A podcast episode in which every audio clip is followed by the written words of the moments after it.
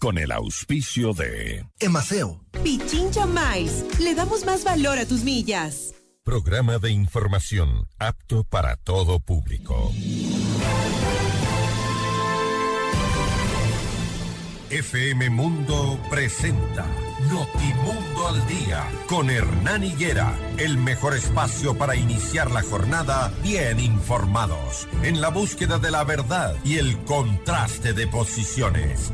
Dirección informativa, María Fernanda Zavala. Dirección general, Cristian del Alcázar Ponce. Notimundo al Día. Muy buenos días, bienvenidos todos.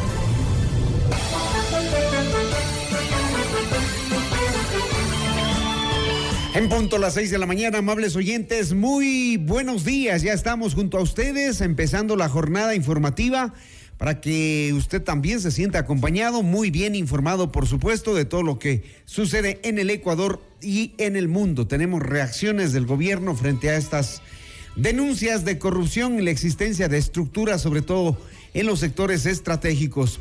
Recuerden, hoy es eh, jueves, rige el pico y placa para los autos que terminan en 7 y 8. 7 y 8. Hoy no circulan desde las 6 hasta las 9.30 y desde las 16 a las 21 horas. Tendremos también invitados.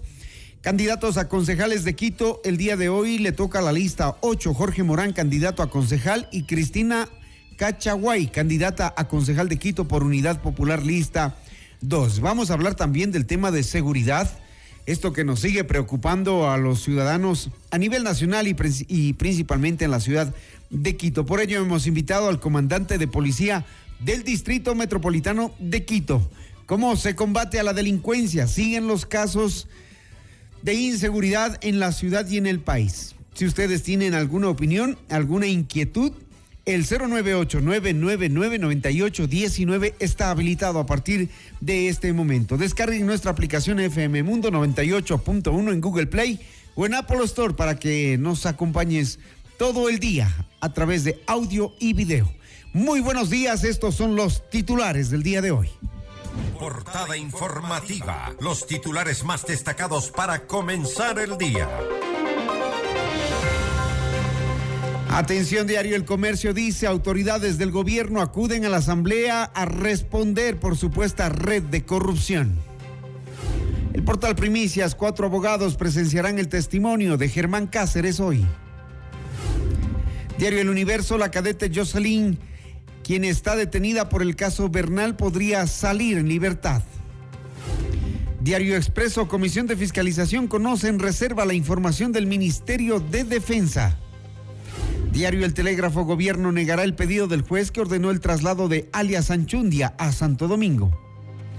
En nuestro portal Notimundo usted encuentra las siguientes noticias. Ministro de Salud descarta la reducción del ICE, pero se mantiene en conservar impuestos progresivos. Minería ilegal se expande en zonas de reserva de la Amazonía ecuatoriana. La UNA se insta a la ciudadanía a perder el miedo y denunciar todos los delitos de extorsión. Pasiva vigilancia epidemiológica podría generar más casos de gripe aviar en Ecuador, afirma un ex ministro de Salud. Las noticias al instante, los hechos contados tal y como son de lo que sucede ahora. Durante los últimos días hemos escuchado que hay una estructura de corrupción, sobre todo para el manejo de los sectores estratégicos con la intervención de funcionarios o exfuncionarios del morenismo y del correísmo. Ante esto, el presidente de la República, Guillermo Lazo, rechazó esas denuncias de presunta corrupción en el sector energético y en varias empresas públicas. En una entrevista con Plan B, Lazo defendió a Danilo Carrera, quien es su familiar, a quien se le ha acusado de liderar esa estructura de corrupción, y aseguró que lo conoce ya 64 años. Es un hombre intachable, dice Lazo, que no puede ser denigrado usando su cara como logo del narcotráfico. Agregó que a él lo atacan porque no está dispuesto a negociar con narcotraficantes. Esto es lo que dijo.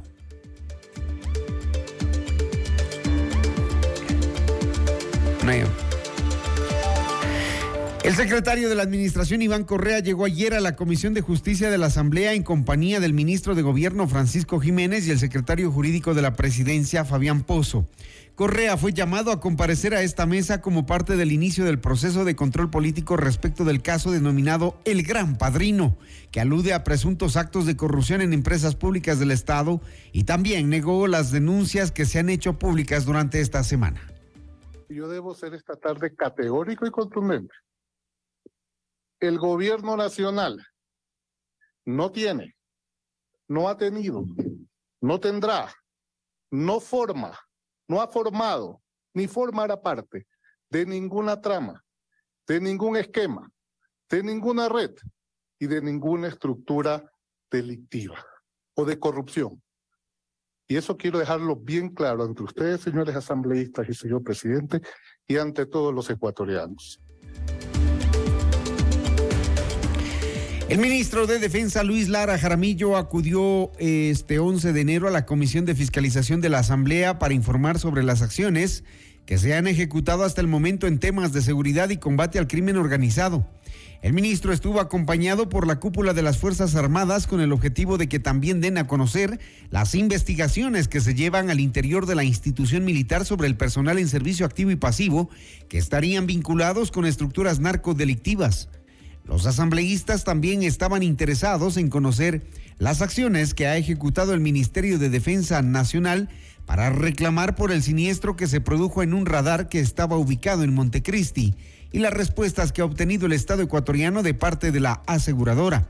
El ministro Lara pidió que la sesión sea declarada de carácter reservado porque dijo que llevaba documentación sensible que iba a ser presentada a los legisladores con el objetivo de ser transparente en todos los temas solicitados por fiscalización.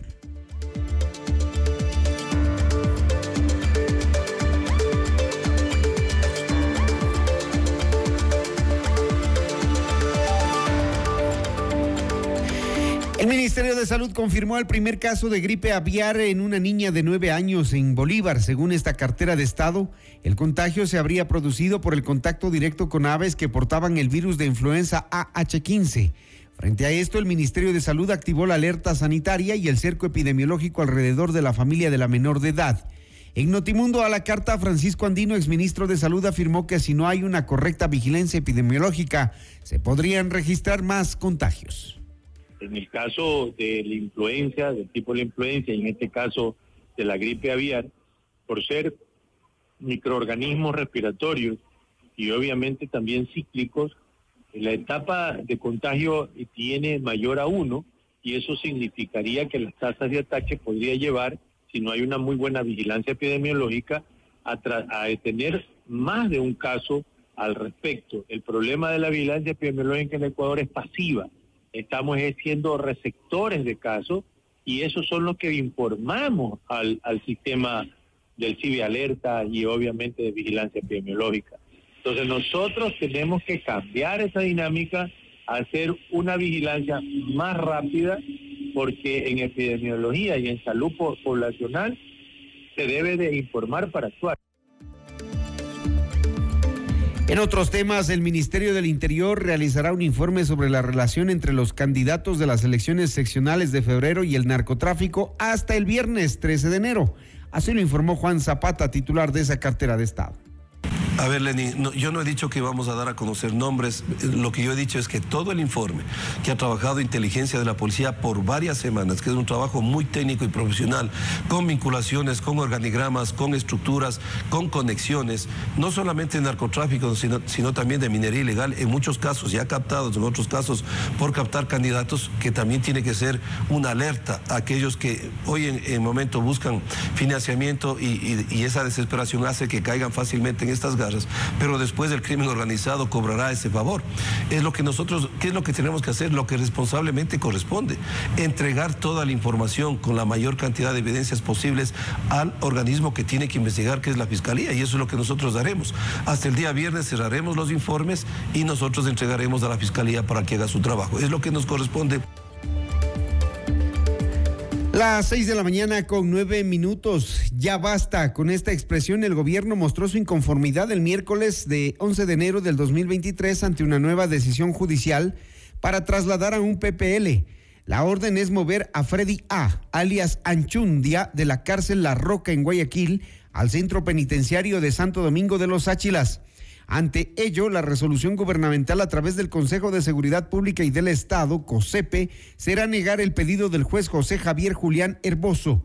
También indicó que se dará el respaldo al Servicio Nacional de Atención Integral a personas adultas privadas de la libertad y a adolescentes infractores para no acatar esta disposición judicial del traslado de este delincuente.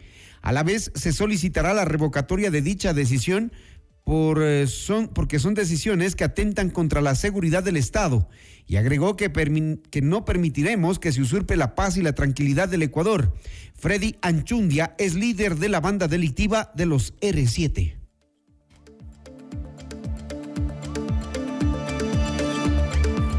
Seis de la mañana, diez minutos, cinco integrantes de la banda delictiva Los Choneros fueron detenidos luego de un patrullaje realizado por la policía en Machala. Hugo Silva, comandante de la subzona en El Oro, brindó los detalles de cómo se llevó a cabo la detención de estas personas, entre las que estaría el presunto líder de esta organización en esa ciudad. Todos los implicados cuentan con antecedentes penales. Mediante actividades de patrullaje se logró ubicar, identificar y neutralizar en el sector del Menado La Zapera a los siguientes ciudadanos. Q, alias Sayayin, Carlos G, alias Chavito, Cristiano C, alias Chicken, Luis C, alias Finalín, Jonathan C, alias Chuto. Estos sujetos, a visualizar la presencia policial, realizaron varias detonaciones de armas de fuego en contra del personal policial que se encontraba en ese momento patrullando por el sector. Inmediatamente y con el apoyo de las unidades especiales, realizaron actividades de interdicción en diferentes partes del sector de la Zapera y en delito fragante, donde se obtuvo también los resultados de las cinco detenciones Cabe indicar que estos aprendidos tienen un perfil alto de peligrosidad y están involucrados en la comisión de varios delitos, como son el sicariato, tenencia ilegal de armas, tenencia ilegal de armas de fuego, narcotráfico, robo, extorsiones. Las 6 de la mañana con 12 minutos, 6 de la mañana con 12 minutos y dos personas fueron detenidas tras el ataque armado que se registró la madrugada de este miércoles en un hospital privado de Guayaquil. El hecho ocurrió cuando varios hombres ingresaron fuertemente armados a la casa de salud con el objetivo de asesinar a un paciente que estaba en recuperación tras un ataque previo que sufrió el pasado viernes 6 de enero. En los exteriores del hospital se registraron enfrentamientos entre los delincuentes y los custodios del paciente. Uno de ellos murió. Más noticias, el Consejo Nacional Electoral informó que 61.850 candidatos están inscritos para participar en las elecciones seccionales del próximo 5 de febrero. El pasado 22 de agosto del 2022, el CNE abrió la etapa de inscripciones para que las organizaciones políticas postulen a sus candidatos para participar en los comicios en los que se elegirá a 5.697 autoridades. De ellas, 221 son alcaldes, 23 son prefectos y viceprefectos, 864 concejales urbanos, 443 concejales rurales y 4.109 vocales de juntas parroquiales.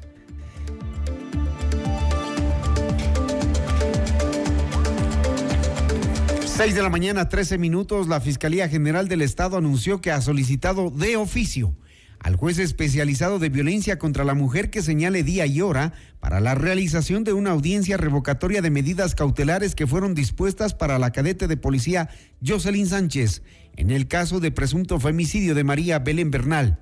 Ella es una de las tres personas procesadas y la única detenida dentro de este caso. Los otros dos procesados son el esposo de la abogada Germán Cáceres, ex policía y principal sospechoso, que está detenido en la cárcel La Roca de Guayaquil luego de ser capturado y expulsado de Colombia. Además del teniente de policía Sebastián C., sobre quien hay medidas sustitutivas, como la presentación todos los días laborables ante la Fiscalía colocación del dispositivo de vigilancia electrónico y prohibición de salida del país. La decisión de Fiscalía se debe a que se han recabado nuevos elementos periciales del teléfono celular de María Belén Bernal, así lo indicó en un comunicado. Joan Paul Egred, abogado de la cadete, indicó que habrá una audiencia para conocer el pedido de que se deje sin efecto la prisión sobre la cadete. Para este jueves 12 de enero a las 11 horas está previsto que Cáceres amplíe su versión desde la cárcel La Roca. 6 de la mañana, 14 minutos. Usted escucha Notimundo al día, siempre bien informados. Conexión con el mundo. Un repaso a las noticias internacionales. Nos trasladamos a Perú. Allá la fiscalía de ese país anunció el inicio de una investigación contra la presidenta Dina Boluarte por la muerte de al menos 17 personas en la jornada de protestas del pasado 9 de enero en la localidad de Juliaca, en el sur de ese país. Patricia Benavides, fiscal general de la Nación, aseguró que el Ministerio Público no permitirá que ninguna muerte quede impune. Un atentado terrorista en la entrada del Ministerio de Relaciones Exteriores de Afganistán dejó al menos 20 personas fallecidas. Un hombre que pasó por el lugar con una mochila en donde habría escondido los explosivos sería el responsable del ataque. La policía de Kabul confirmó el atentado en redes sociales y aseguró que los equipos de seguridad aún están trabajando en la zona. Colombia. Enfrentamientos entre el grupo guerrillero del Ejército de Liberación Nacional y las disidencias de las FARC en un departamento cerca de la frontera entre Colombia y Venezuela dejan al menos 10 personas fallecidas. Según varios reportes, los habitantes de la vereda El Paisaje indicaron que falleció un hombre que se encargaba de las finanzas de las disidencias. Estos ataques se producen luego de que el Ejército de Liberación Nacional no se acogiera a un cese al fuego bilateral con el gobierno de Gustavo Petro. Brasil. El gobierno de Luis Ignacio Lula da Silva dispuso reforzar la seguridad en Brasilia ante el anuncio de seguidores del exmandatario Jair Bolsonaro de realizar nuevas movilizaciones hacia los edificios oficiales. El pasado 8 de enero miles de personas irrumpieron contra el Congreso, la Corte Suprema y la Presidencia. Más de 1.500 ciudadanos fueron detenidos, pero la gran mayoría ya fue liberada. Sin embargo, más de 650 personas aún continúan arrestadas por participar en actos terroristas. Y Panamá, el Ministerio de Seguridad Pública de Panamá informó que el gobierno envió un total de 55.7 toneladas de cocaína a Estados Unidos con el objetivo de que sean destruidas en ese país. Las autoridades detallan en un comunicado que este es el segundo cargamento de droga que se envía, en este caso a la ciudad de Filadelfia. A fines de agosto de 2022 se mandó un primer embarque con 40 toneladas. La cantidad total proviene de los decomisos y estuvo acumulada en bodegas de seguridad. 617, usted se informa con Notimundo al día.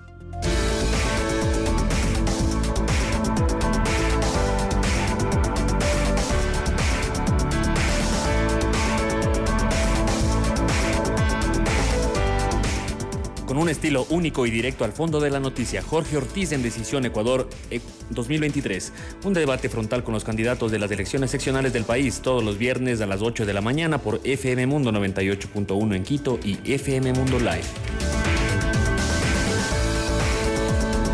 ¿Sabías que el 97% de nuestros clientes nos eligen más de una vez? En FM Mundo valoramos tu marca y te acompañamos con una asesoría comunicacional eficiente. Con FM Mundo tu inversión se convierte en grandes logros. Escríbenos al WhatsApp de ventas 099-003-8000 o a ventas arroba fmmundo.com. Actívate reactívate con FM Mundo.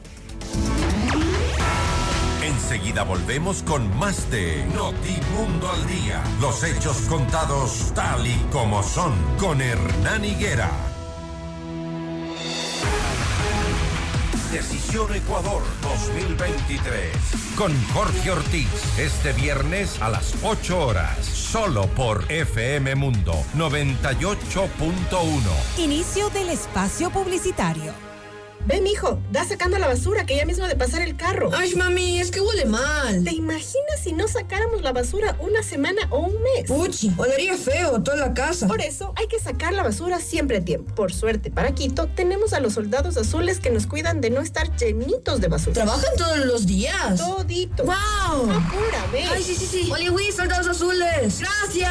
Emaseo, conectados con la limpieza. Autorización número 1145. CNE, elecciones 2023. Los espacios espacios públicos son primordiales para una adecuada convivencia ciudadana. Estos espacios logran que las ciudades sean inclusivas, seguras y sostenibles. Es por eso que estos espacios que se encuentran por toda la ciudad pueden ser aprovechados por todos como espacios de relax y de sano esparcimiento. Encontrarás canchas deportivas, áreas verdes, juegos infantiles, entre otros. Además, garantizando tu seguridad, cuentan con una adecuada iluminación para que puedas visitarlos todos los días durante todo el día. Municipio de Quito. Autorización número 1762, CNE, elecciones 2023. 100% de suites vendidas. Aprovecha las últimas unidades e invierte en los fabulosos departamentos y oficinas disponibles en Ayan Beyond the Stars, Baile Park. No pierdas la gran oportunidad de ser parte del mejor proyecto inmobiliario de Quito, en donde disfrutarás de una vida llena de servicios y confort. Departamentos listos para entrega a mediados de 2023. Visítanos hoy en República del Salvador y Moscú. Comunícate al 098 854 6364 o ingresa en iambeyondthestars.com. Vive tus sueños a otro nivel. Pichincha Miles le da más valor a tus millas para que puedas alquilar el carro que quieras en el país que desees. No solamente volar, para que puedas hospedarte en más de 175 mil hoteles en el mundo. No solamente volar para que puedas canjear tus millas por atracciones turísticas y experiencias. No solamente volar, incluso miles de productos de todas las categorías. No solamente volar, pero si quieres volar, tienes más de 250 aerolíneas para elegir. No solamente una. Pichincha Miles. Le damos más valor a tus millas. Top Shows trae para ti el regreso a Ecuador de Alejandro Sanz el cantautor número uno de España presentando Sans en vivo. Todo el país en un estadio. Único show, Guayaquil, sábado 22 de abril, Estadio Alberto Spencer. Por primera vez. Preventa ya disponible en ticketshow.com.es y en Quito, Río Centro, Mall El Jardín y Paseo San Francisco. Yo no quiero suerte, yo te tengo a ti. Sans en vivo. Te lo trae Top Shows. Esta es tu oportunidad para renovar tu vehículo y cambiarlo por un Cherry 0 kilómetros. Visita ya tu concesionario Maresa Center Cherry y aprovecha beneficios especiales. Crédito directo y recibe el mejor precio por tu auto usado. Encuentra automóviles y SUVs Cherry con gran equipamiento, seguridad y la mejor tecnología desde 16,890 dólares. Te esperamos en Maresa Center, Quito y Guayaquil. Cherry, innovación que no se detiene. Con el respaldo de Corporación Maresa. Ve, mijo, da sacando la basura que ya mismo de pasar el carro. Ay, mami, es que huele mal. ¿Te imaginas si no sacáramos la basura una semana o un mes? Puchi, olería feo toda la casa. Por eso hay que sacar la basura siempre a tiempo. Por suerte, para Quito, tenemos a los soldados azules que nos cuidan de no estar llenitos de basura. ¿Trabajan todos los días? Todito. ¡Wow! Apúrame. Ay, sí, sí, sí. Oli, soldados azules. Gracias. Emaseo, conectados con la limpieza. Autorización número 1145. CNE. Todos los programas mírelos en nuestro canal de YouTube, FM Mundo Live. Fin del espacio publicitario. Desde muy temprano en Hola Mundo hay un gran equipo de profesionales trabajando para llevarles un programa actual, variado y entretenido. Porque sabemos que las primeras horas de la mañana son un buen momento para ponernos al día y arrancar la jornada bien informados, resolviendo dudas con el aporte de grandes especialistas y acompañados de la mejor selección musical. Por eso ahora somos su mejor compañía desde las primeras horas del día. De lunes a viernes, desde las 7 horas, te decimos Hola Mundo con Rodrigo Proaño y Valeria Mena.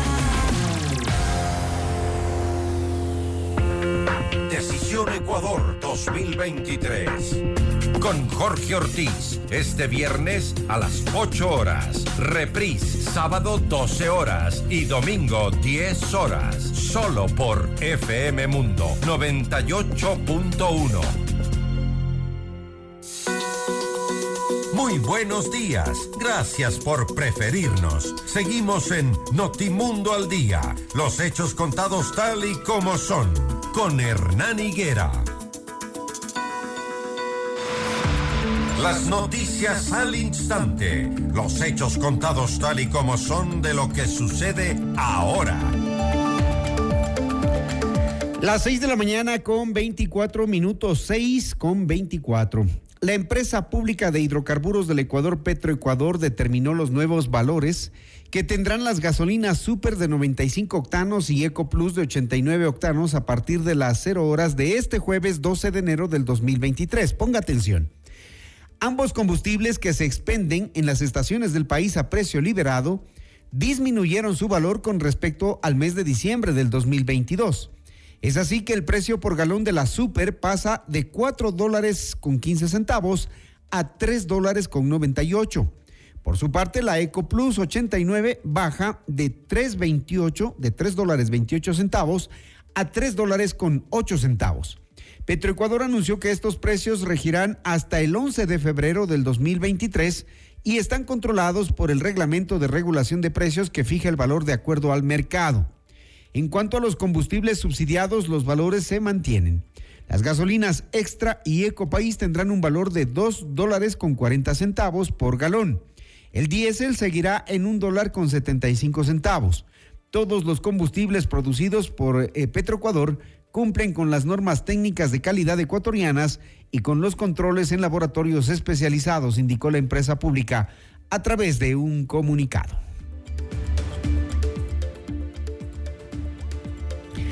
El Ministerio de Agricultura y Ganadería y la Agencia de Regulación y Control Fitosanitario descartaron la presencia de gripe aviar en las granjas de la provincia de Tunguragua.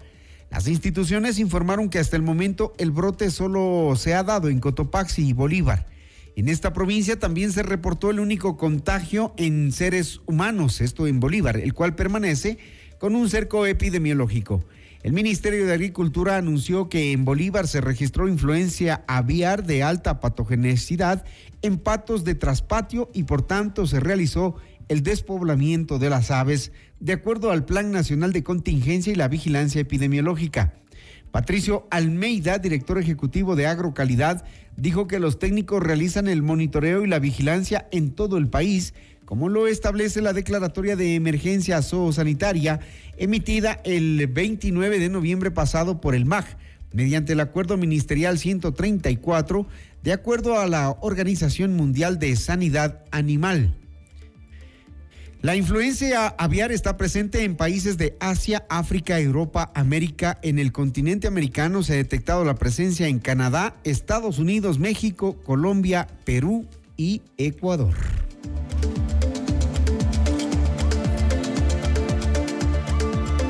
Las 6 de la mañana con 27 minutos. 6 de la mañana con 27 minutos. En eh, Notimundo La Carta, Napoleón Santamaría, experto tributario, indicó que esta medida es popularmente reconocida por la ciudadanía, sin embargo enfatizó en que los tributos financian el 71% de los ingresos del país y al disminuirlos afecta a la recaudación del Estado ecuatoriano.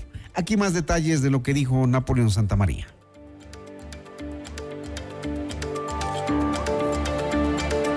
El, el, mensaje político es que el presidente está haciendo una reducción del impuesto. ¿sí? Políticamente es la lectura. Ahora, realmente en lo jurídico es que eh, la Corte Constitucional ya declaró que es inconstitucional haber subido el ISD en el 2011 del 2 al 5% y ordenó la Corte que baje al 2. Y la Corte dijo que la baja del 2 tiene que producirse hasta diciembre del 2023. Lo que está haciendo el presidente es, de alguna manera, digámoslo así en buen quiteño, le toca bajar al 2% el ISD por orden judicial, en este caso la Corte Constitucional. Este tema de disminuir impuestos suena bonito y es popularmente reconocido, Giselle, pero a la larga es retroceder en un régimen tributario que necesita un país para financiar su presupuesto.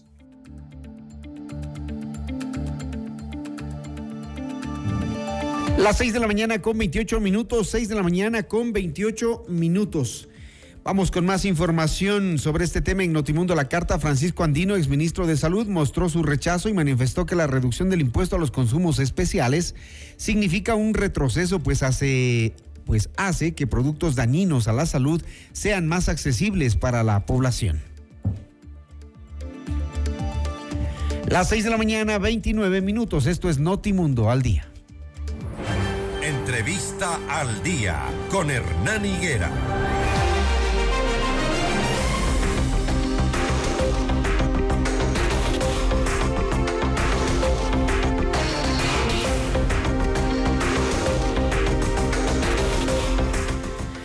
Vamos a dar inicio a nuestro espacio de entrevistas, eh, evidentemente mostrando nuestro malestar porque a última hora el equipo de campaña del candidato a concejal de Quito por la lista 8, Avanza, Jorge Morán, nos ha, nos ha cancelado la entrevista pese a estar eh, confirmada. Lamentable, ¿no? Ahí se van mostrando ya las responsabilidades de aquellos candidatos que optan o quieren optar por una responsabilidad mayor como es una concejalía, una representación de la población. Pero si no pueden asistir, pues si tienen una descoordinación en sus equipos, ya nos muestran finalmente cómo es que quieren trabajar.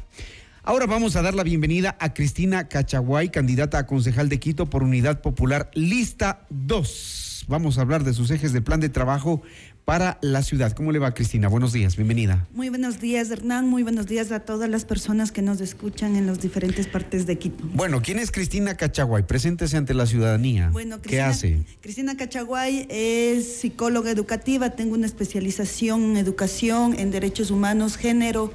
Soy parte del movimiento de mujeres, movimiento feminista. Soy presidenta nacional de Mujeres por el Cambio, una organización que trabaja con las mujeres de los sectores populares en Quito y a nivel nacional. ¿Por qué la política?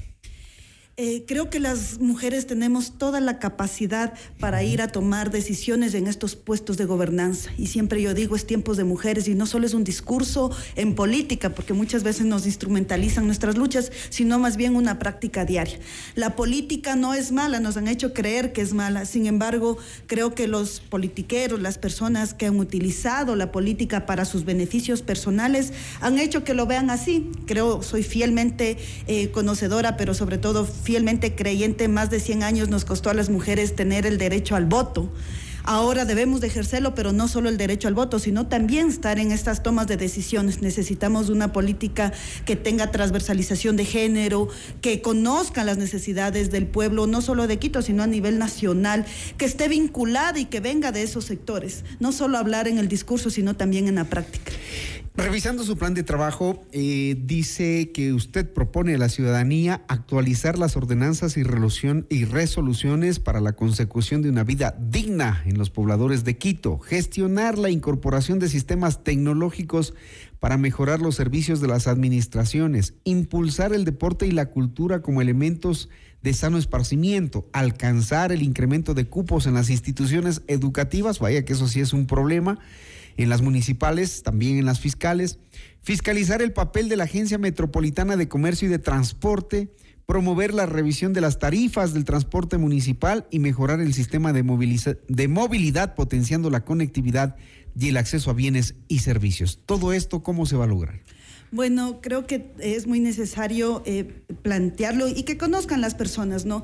Este plan de trabajo lo elaboramos desde Unidad Popular con las diversas organizaciones sociales. Hay una vinculación directa, por eso yo me presentaba, soy parte del trabajo del Movimiento de Mujeres, Movimiento Feminista, porque nos interesa estar en esta toma de decisiones. Todo eso se va a realizar, sin duda alguna, con una, con una alcaldesa que conozca esas propias necesidades. Por eso Unidad Popular hemos levantado esta figura de nuestra compañera, quien quiero y admiro mucho porque nos conocimos en academia, pero también defendiendo los derechos de las mujeres, como es Natasha Rojas. Necesitamos una alcaldesa que conozca esas necesidades y que cuando estemos dentro del Consejo Municipal no nos pongan un pie o no nos pongan sus agendas propias. Es por ello que a través de los diferentes proyectos, ordenanzas eh, legislativas que lo vamos a, eh, a realizar dentro del municipio y que es nuestra atribución, lo vamos a hacer, ¿no? Hay un tema muy particular, como yo les decía, yo trabajo mucho con el tema de los derechos humanos, de los derechos de las mujeres, de la juventud, y mi prioridad va a ser ese trabajo dentro de la participación social en que estén garantizados los derechos. Hay un fundamental, el tema, por ejemplo, del transporte, que para nosotras como las mujeres y la, y la ciudadanía nos, nos interesa. Hay un, hay un trabajo que hemos coordinado con Natasha Rojas y hemos dicho que si no se mejora el transporte se baja a los 25 centavos. Van a bajar. Porque nosotros necesitamos... ¿Y ustedes creen que va a ser fácil? Por, por supuesto que va a ser fácil, siempre he creído en, a través de esta lucha que Pero los transportistas no lo van a dejar. Ellos, tener- ellos siempre escuchan que se les pide que mejoren el servicio, que traten bien a la gente, nunca lo hacen, pero sí suben las tarifas. Por ejemplo, en el sector rural, eh, de Quito hacia Conocoto y los sectores de Amaguaña y otros sectores del Valle de los Chillos han subido los pasajes, el servicio es pésimo y lo han subido en estos días y nadie dice absolutamente nada. Por supuesto, no es solo en la ruralidad, sino también en la ciudad. Mire, yo utilizo 8 de cada 10 quiteños y quiteñas utilizamos el medio de transporte. Yo soy una de ellas. En el caso particular de las mujeres, no solo nos debemos de cuidar que no roben, sino que no nos manden mano, que no abusen de nosotros, etcétera. Nosotros tenemos doble cuidado y en general, ¿no? Em, cuando hay una voluntad política desde, la, eh, las concejales, desde las concejales, y cuando hay una voluntad política desde la alcaldesa, lo va, lo va a realizar. Nosotros con Natasha Rojas hemos sido personas que nos movilizamos en el medio de transporte público. Y nosotros hemos dicho, hay que mejorar.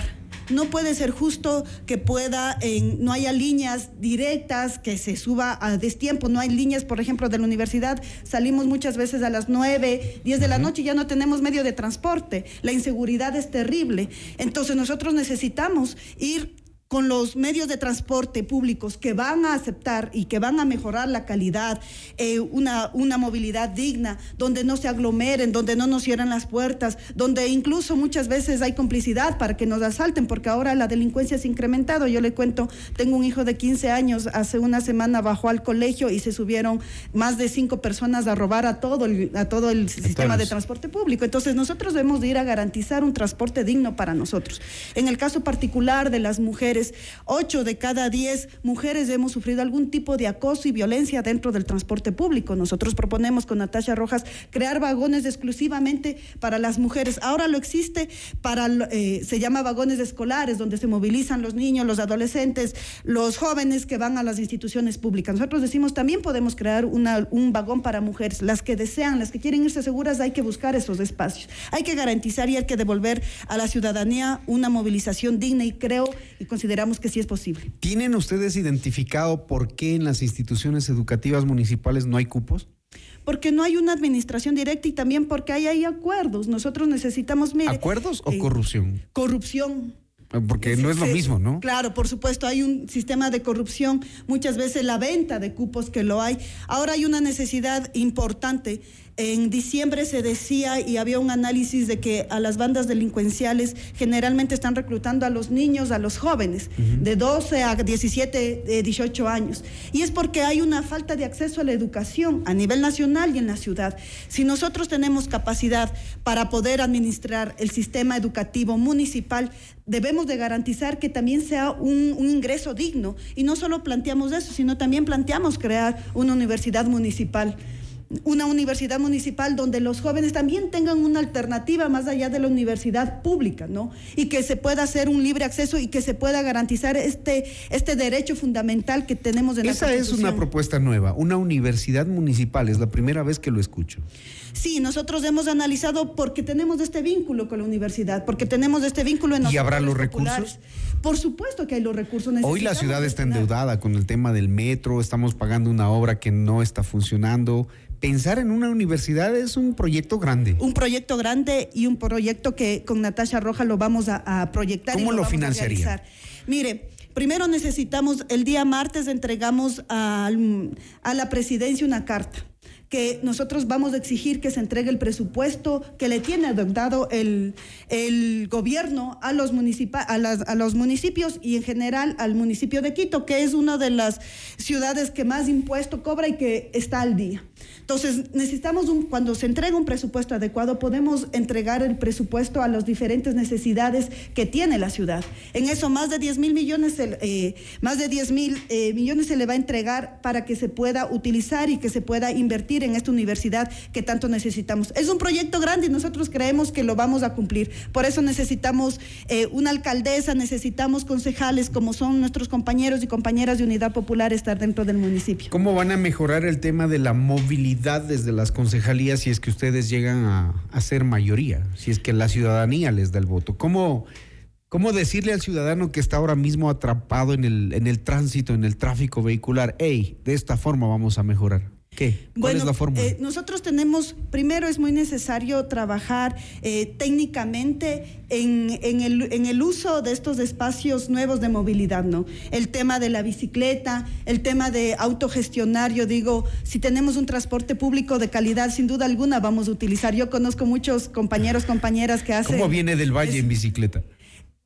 A a lo que hablo, el transporte público. Yo conozco a muchas personas que tienen su transporte privado, sin embargo, se demoran más horas en los En largos tráfico. tráficos. Necesitamos un transporte de calidad. Cuando tengamos un transporte digno y de calidad, sin duda alguna vamos a optar por esa opción.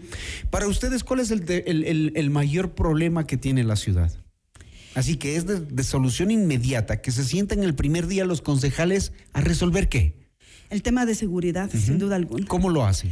Dentro del sistema de seguridad nosotros vamos a crear en primera instancia eh, alarmas comunitarias. Y nuevamente, Eso no funciona. y nuevamente no funciona porque lamentablemente en la ciudad no se ha logrado trabajar o capacitar dentro de los barrios en comunidad, en el trabajo en equipo, en el bienestar social, en la cultura de paz. Cuando hay una alarma comunitaria, yo, le- yo vivo en San Juan, cuando tenemos una alarma comunitaria, cuando suena, nosotros los vecinos y las vecinas de mi área hemos dicho, todos salimos a defender al vecino o a la ¿Y vecina lo cumplen? y lo cumplimos. Porque hay una solidaridad, porque hemos creado en el qué ser vecino y qué ser vecina.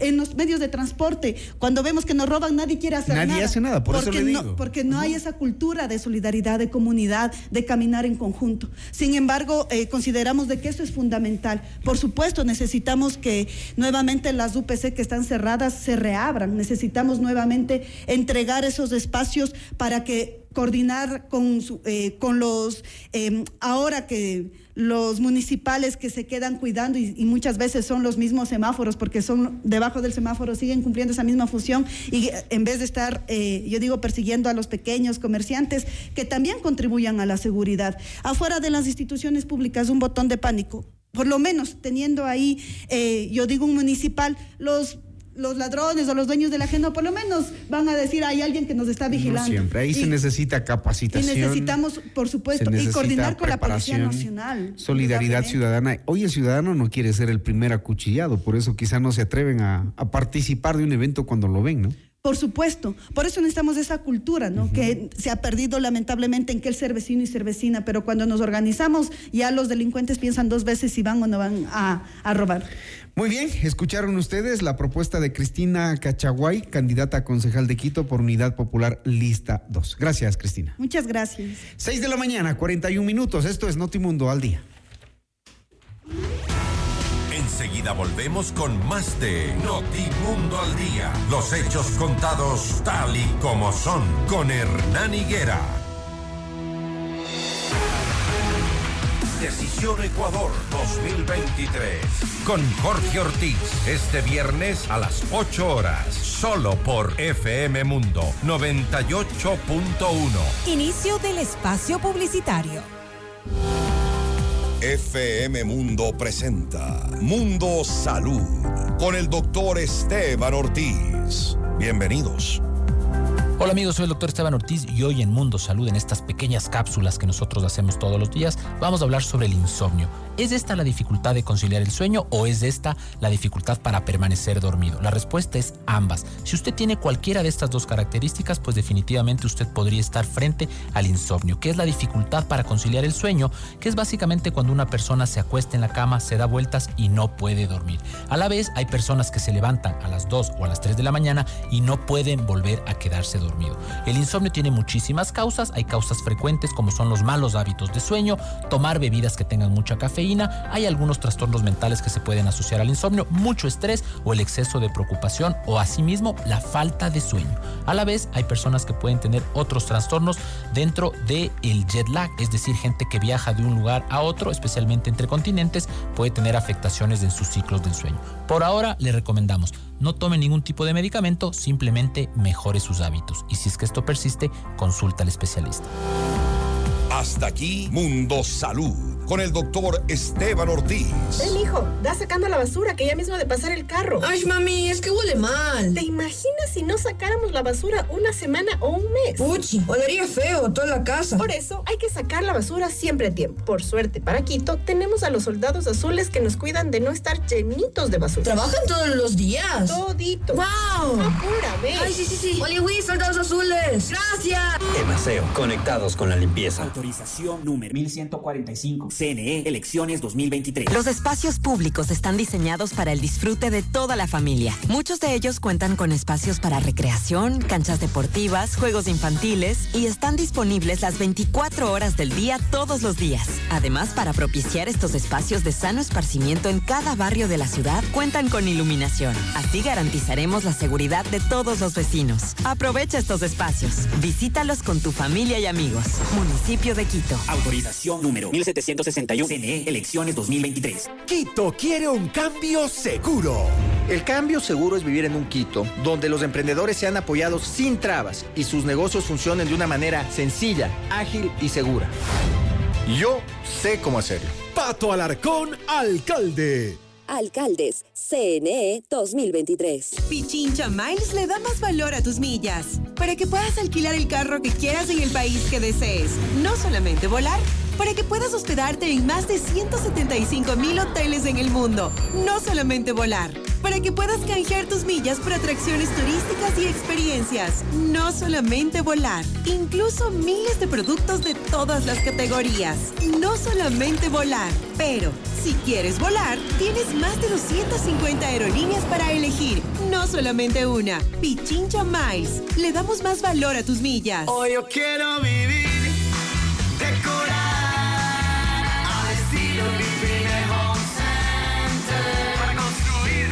mejorar tu hogar. Para pisos y paredes hoy tenemos más. ¿Quieres mejorar tus ambientes? Hoy Grifine Home Center está aquí. Queremos verte sentir y vivir los acabados, sus formas, calidad hay de sobra. Grifine Home Center.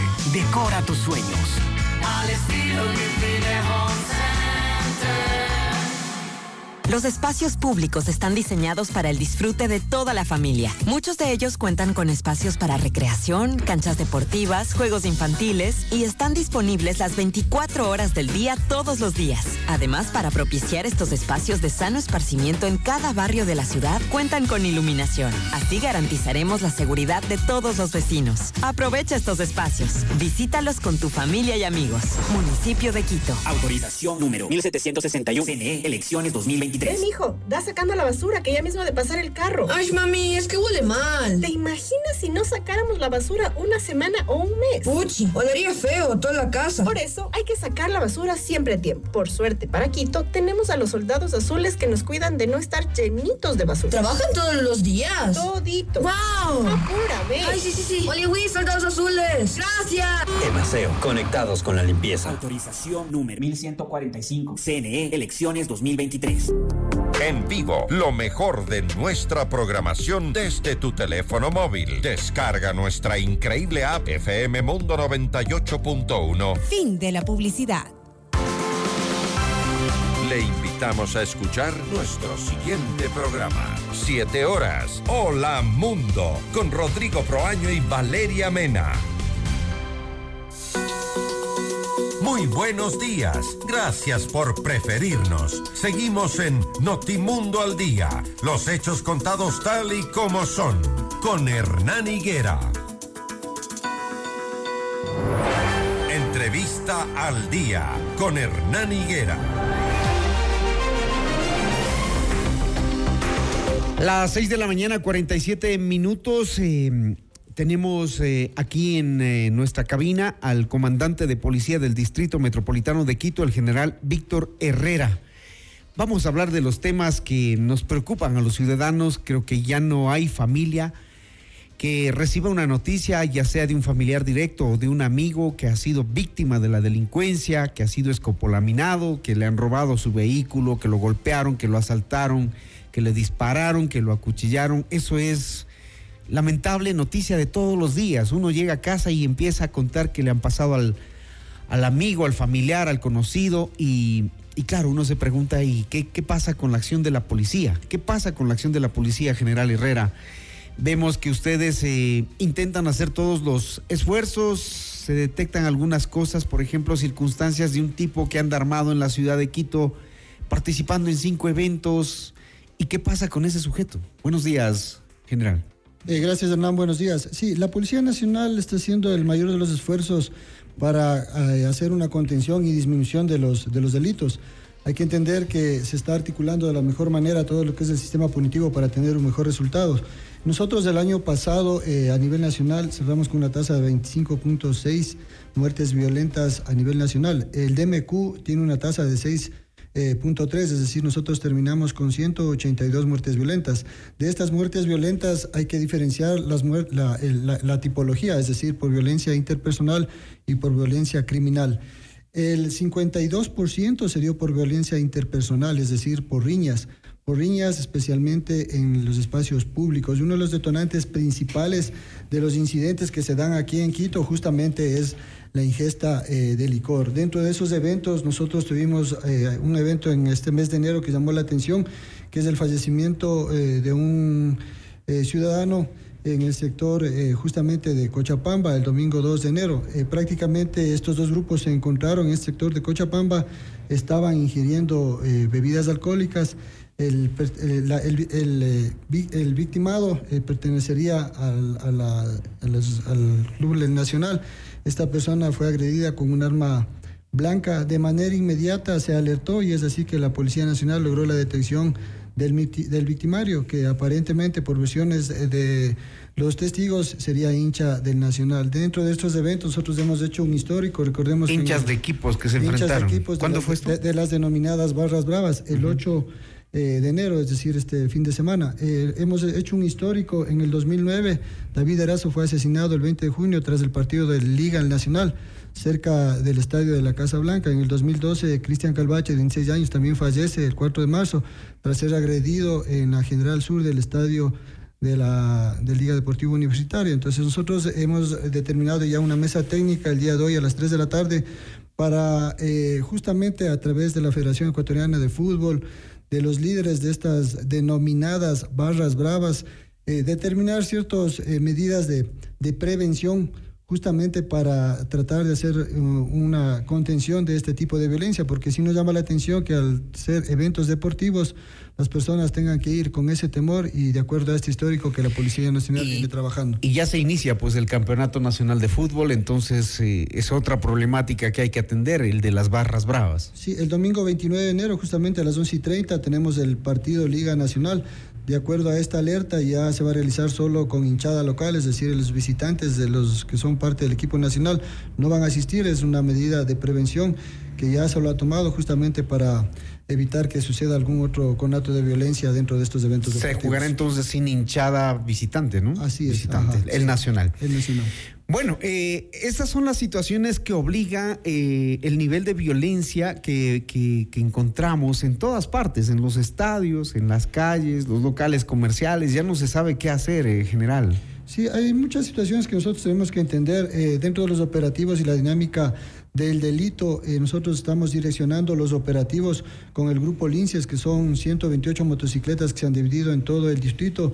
Tenemos resultados positivos. Solo en diciembre hemos reducido 519 delitos en comparativo 2021-2022. En lo que va del año estamos trabajando, direccionando los operativos ya no con cantidad, sino únicamente buscando productividad. Tenemos varias personas detenidas varias armas de fuego detenidas dentro de estos operativos. Como les decía, se logró la detención de este ciudadano que dentro de los eh, peritajes realizados por criminalística, esta arma de fuego que fue detenida justamente con un ciudadano ha dado positivo para cinco eventos, cinco escenarios diferentes de asesinatos que se han dado en el DMQ. O sea, un individuo involucrado en cinco asesinatos. En cinco asesinatos, de acuerdo a las pericias técnicas realizadas por criminalística. Esta persona está detenida, el arma está en cadena de custodia y la policía de manera inmediata a través del eje investigativo va a hacer eh, lo procedente para poner en conocimiento de la Fiscalía. Eso es lo que a nosotros nos llama la atención porque hay personas que dentro de estos círculos tienen varias detenciones, ingresan en el sector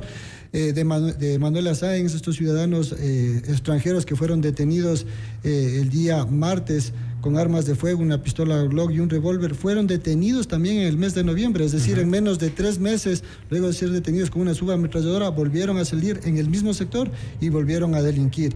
Ese es el inconveniente que tiene la, La justicia, Nacional. ¿no? La justicia. O sea, que no solo la uno- policía, los ciudadanos, nosotros imagínense. tenemos- nosotros tenemos eh, una- un código integral penal demasiado garantista y ese es el inconveniente y esa es la afectación que tenemos todos los ciudadanos porque lastimosamente si tuviéramos una herramienta que fuera más contundente, más fuerte para lograr lo que la policía eh, eh, busca y lo que todos los ciudadanos buscamos, tendríamos otros resultados. Dentro de esa dinámica tampoco, también es importante trabajar con alertas tempranas, como les decía, porque prácticamente eh, nosotros no nos enfocamos únicamente a los, a los delitos del cuadro humano integral y a los as- asesinatos. Yo les decía, el año pasado nosotros cerramos en suicidios en el 2022 con 198, es decir, hubo más suicidios que muertes violentas. En lo que va del año, el día de ayer hubo el- un suicidio más en el sector sur, tenemos ya cuatro suicidios, entonces los problemas... Cuatro suicidios en lo cuatro que va de suicidios en enero. lo que va de enero, en estos eh, primeros días del año. Dentro de eso nosotros vemos que el 75% se están dando en, en áreas privadas y entonces estamos trabajando en estas listas tempranas. Hoy día comenzamos un seminario con la Policía Nacional a través de- del Departamento de, de Salud Mental, de profesionales en el área de psicología que nos van a enfocar para que los policías sepan qué hacer cuando se encuentren con este tipo de escenarios, con este problema de salud mental. En ese trabajo se está enfocando la Policía Nacional, siempre de la mano con la comunidad. Estamos nosotros ahora eh, reactivando las asambleas comunitarias porque es importante tener barrios organizados, en los barrios organizados donde la ciudadanía en conjunto con la policía sabe cómo actuar, tenemos una contención importante del delito. Sin embargo, debemos que entender que el escenario de inseguridad que vive no solo el país, sino la región, hace que los esfuerzos de la policía se multipliquen. Nosotros tenemos ya la propuesta que para el mes de marzo se presenten acá 1.100 eh, policías de los 8.100 que se van a graduar. Vamos a tener el numérico como para poder atender ya en los UPCs las 24 horas y fortalecer los servicios. General Herrera, me he quedado preocupado con el tema de los, de los suicidios. Eh, sí es bueno que nos faciliten información sobre las causas, los, las, las razones, porque ahora que estamos entrevistando a los candidatos a concejales, no se aborda el tema de la salud mental. Es un tema que tras la pandemia se ha vuelto más complejo, más difícil, porque claro, la situación emocional, familiar, económica para muchas personas ha cambiado, ha variado, ha dejado, eh, digamos, en soleta las economías de algunos hogares. Quizá esto está entre los factores de los, de los suicidios que ustedes, me imagino, investigan después de que lamentablemente se dan estos hechos. Sí, justamente los problemas eh, de orden familiar y económicos son los que tienen mayor incidencia. Tenemos también dentro del género, el 25% son mujeres, 75% son hombres. Dentro de eso también... ¿Qué edades? Eh, la- las edades están eh, de los que van en este año. Tenemos de 24 a 29 uno, de 36 a 41 años uno y de 66 a 71 uno. Entonces los rangos son diferentes, sin embargo es importante porque en las etapas del suicidio, si la policía sabe cómo responder a las tres primeras etapas, nosotros podríamos dar un tratamiento efectivo para poder dar una contención, porque no queremos esperar y cerrar el año como en el 2022, tener que lamentar que los, que los suicidios eh, se den en esa magnitud. En el 2021 fueron 226, en el 2022 son 198. Eso es lo que nos llama la atención, que- porque a nivel nacional el DMQ es el de mayor incidencia cuando nosotros hablamos de suicidios. Es que esto no es, no es una cosa así nomás de cifras, ¿no? 198 personas en el 2022. Imagínense ustedes dos buses de transporte urbano llenos de personas que se, que se suicidan, más o menos así, para tener una idea de la gráfica que esto implica, porque no es un problema menor, es un problema bastante, bastante grave. ¿Qué se hace para combatir aquello? Bueno, nosotros estamos en este, el día de hoy a las 8 de la mañana, arranca un taller de, de capacitación para la Policía Nacional, justamente para poder identificar en las tres eh, primeras etapas, que es la ideación del suicidio, donde el sujeto está transmitiendo ya el deseo este de suicidarse, en la amenaza, cuando ya el sujeto con suicidarse para conseguir algo o en la planificación, estas tres pri- primeras etapas podemos levantar alertas tempranas donde nosotros vamos a evitar la, la- la ejecución eh, del suicidio. Entonces, el tener policías capacitados para que puedan actuar, nosotros vamos a poder lograr o direccionar. Estamos también coordinando para lograr a través del OCU 911 un número telefónico para que se pueda ¿Eso hacer una general? asistencia. Tenemos en Yo, otros yo le países- digo por una experiencia personal que usted la conoce. El día que yo fui agredido por un sujeto en la calle, pedí ayuda al ECU 911, la ayuda no llegó. Se activó el botón de pánico, el botón de pánico no sirvió. Eh, entonces la gente dice, en realidad esto sirve, ¿para qué sirve? Tantas líneas telefónicas de la UNACE, del ECU 911, de la Fiscalía, ¿para qué? Uno, uno termina resignándose y eso no debería pasar. Eh, sí, Hernán, justamente nosotros estamos tomando todas las medidas correctivas para direccionar eh, de manera efectiva todas estas herramientas eh, tecnológicas que nosotros podemos utilizar para minimizar el impacto de este fenómeno, de este eh, problema de salud mental. Es importante nosotros, y yo pienso que como ciudadanos, como medios de comunicación, tenemos que hacer las observaciones y nosotros como institución corregir para dar un mejor resultado y tener mayor eficiencia en el trabajo que realizamos como Policía Nacional. Es importante que se intensifique y se mantenga el patrullaje en las calles. Siguen estas bandas de personas que usan escopolamina, que siguen asaltando en las calles, que siguen portando armas blancas, armas de fuego. Ahí tienen una, una, una ardua tarea general. Sí, justamente la tarea que tiene la Policía Nacional, ayer hubo un direccionamiento por parte del Comando General de la Policía Nacional, hubo una reunión con los jefes de zona y subzona para establecer ya las estrategias que venimos trabajando en cada uno de los territorios, porque cada provincia tiene una dinámica diferente, lo que son las provincias de frontera norte con las costaneras y las del corredor, del corredor. Nosotros como capital tenemos una población de alrededor de 3 millones de habitantes con diferentes dinámicas y estamos eh, haciendo un análisis y mapas semanales para justamente direccionar los operativos y, lo- y lograr... Ha dicho el ministro que les va a hacer un seguimiento de resultados, ¿no? Nosotros eh, tenemos estas herramientas que nos, nos, nos permiten evaluar, porque lo que no se evalúa, nosotros lo que buscamos es mejorar eh, la- eh, las actividades que ah, realiza la Policía Nacional en cada uno de las subzonas, distritos y circuitos. Muy bien. La audiencia escuchó al general Víctor Herrera, comandante de la Policía del Distrito Metropolitano de Quito. Muchas gracias, general. Suerte a ustedes también en la- el combate contra la delincuencia y que garanticen seguridad a los ciudadanos. Gracias, Hernán. Buenos días. Un buen día. Buen día también a nuestros oyentes, a nuestros amables oyentes que nos dispensan de su sintonía y su confianza durante todas las jornadas. Que tengan un excelente día.